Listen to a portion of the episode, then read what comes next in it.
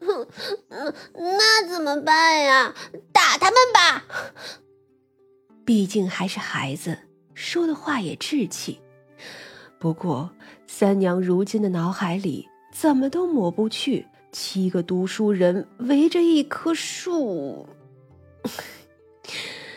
大元宵节夜里放水，那画面呀，真是辣眼睛的可以呀。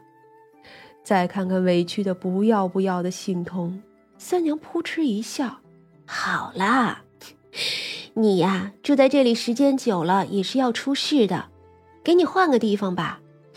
至于那几个人呢，你也乏了，就这样吧。确实，也不能因为这么一点事儿就叫人家去死啊。”幸童毕竟单纯，听了这话，点点头，同意不再报复了，却也不想走。我要等我娘。薛冲看着他，你娘是谁啊？这一宅子荒废了，怕是得有几十年了吧？他娘还在？幸童抠着手指头，不知道，不记得了，就想等着我娘。三娘拍了拍他脑门，先把那七个生魂放出来，挨个一脚踹走。七个生魂呢，自然顺着这一脚回到了自己的身体里。至于醒来后记得什么，就看他们自己了。不过呀，八成也是记不得什么了。三娘一只手牵着薛冲的手，另一只手放在小孩子头上，闭上眼。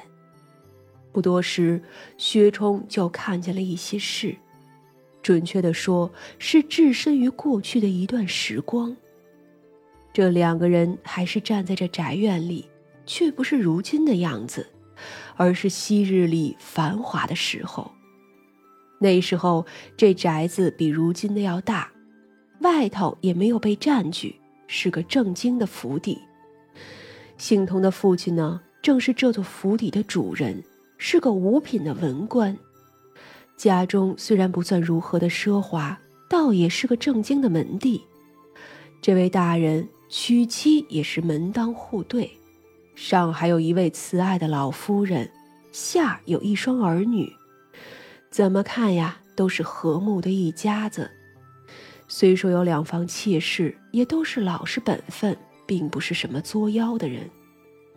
可是这许家没有能和睦到老的命，许大人出于好心帮了一个同僚，而那同僚呢，卷进了朝廷的一桩大案子里。他倒是没有本事帮这个同僚脱罪，只是将他的一双儿女接回来搁家里养着。本以为是替同僚好友保住了香火，却不成想这是开始乱家的根本。这一对姐弟丝毫不懂感恩，面上装的是柔弱可欺，实则心里却恨许大人不肯出力救他们的父亲。家破人亡之后，他们的心思也就越来越歪了。这许家虽然是做官的，也不过是个五品，在燕京城里，这五品官算什么呢？一块匾额倒了。说不定都能砸到一个皇亲国戚，何况许大人这个五品官还不是什么实差，不过是战战兢兢罢了。可孩子们不懂啊，他们甚至不知道自己父亲卷入的这个案子本就是别人的圈套。别说是许大人了，就连他们自己家都是被波及的。养的时间久了，许家也看出这姐弟两个心有怨恨，只想着再大一些，这女孩子嫁出去了，男孩子也可以自立门户了。却不料这女孩子十六岁的时候，与那许大人的长子有了些爱慕的关系。许大人这时候也已经有了三个孩子了，长子、长女和幼子。这幼子。自然就是那姓童。那许夫人一早就定好了自己娘家的姑娘给长子，自然呀也不会同意那姐姐给她做媳妇。再怎么说，终归也还是娘家亲呢。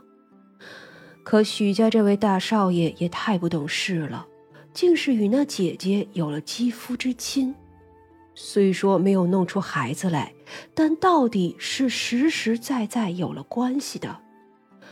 可这许家将这姐弟收养是为了老友，可也不能明着说呀。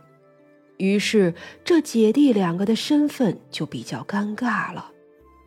对外他们说是家里的远亲，可要给许大少爷做嫡妻，这身份就不好看了。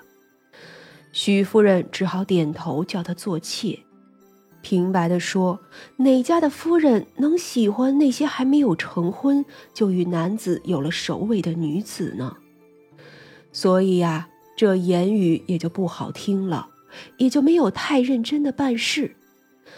那女子难免伤心，自是怨恨的很。等少夫人过门，更是个厉害的，也不留颜面。于是，那弟弟听多了几次，见多了几次之后，竟生出无比的怨恨来。忽然有一天，他就与那许夫人大闹了一场。许夫人一时怒气，就要赶走他们。那弟弟也不管姐姐如何，抛下他就去衙门告状了，说这许家蒙骗他姐姐，本来是要做妻的，结果却成了妾。反正吧，就是一腔怨恨。那时候，燕京城的京兆尹是个贪财的，这涉及朝廷命官的案子，他呢倒是接得快。本来呀，不过是想敲诈一点银钱。许大人也明白，花了不少钱，算是将这件事接了过去。还没来得及教训这孩子，这孩子就觉得。天下乌鸦一般的黑，官官相护。于是当街拦住了一位王爷的轿子。后头的事就已经一发不可收拾了。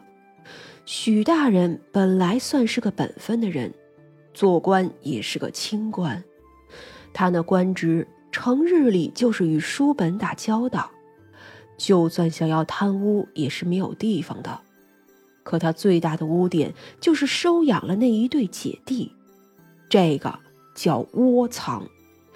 毕竟当年那个官员可是全家都斩首了，他呀花了点钱打点了一下，就打点出了个这俩姐弟都死了的结果。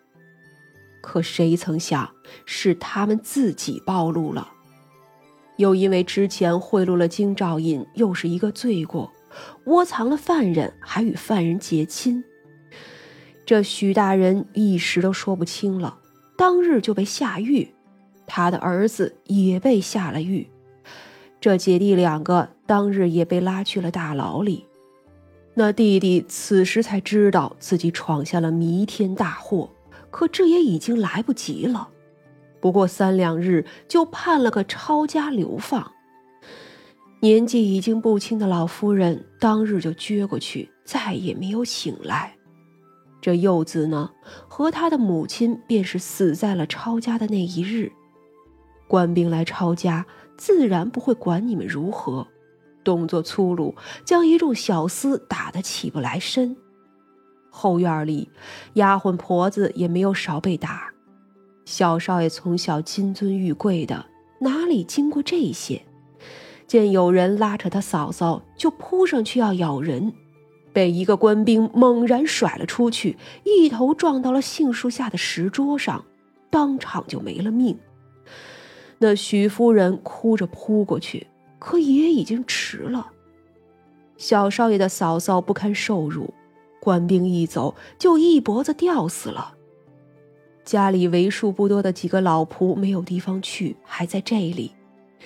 这许夫人临死，只恨当年不该收养那姐弟俩，但是却也无能为力，只留下了一句话：死后就将他埋在杏树下，叫他陪着孩子吧。那一对姐弟一起被砍了头，不管多后悔，却也已经迟了。那徐家父子流放的路上，前后脚也都病死了。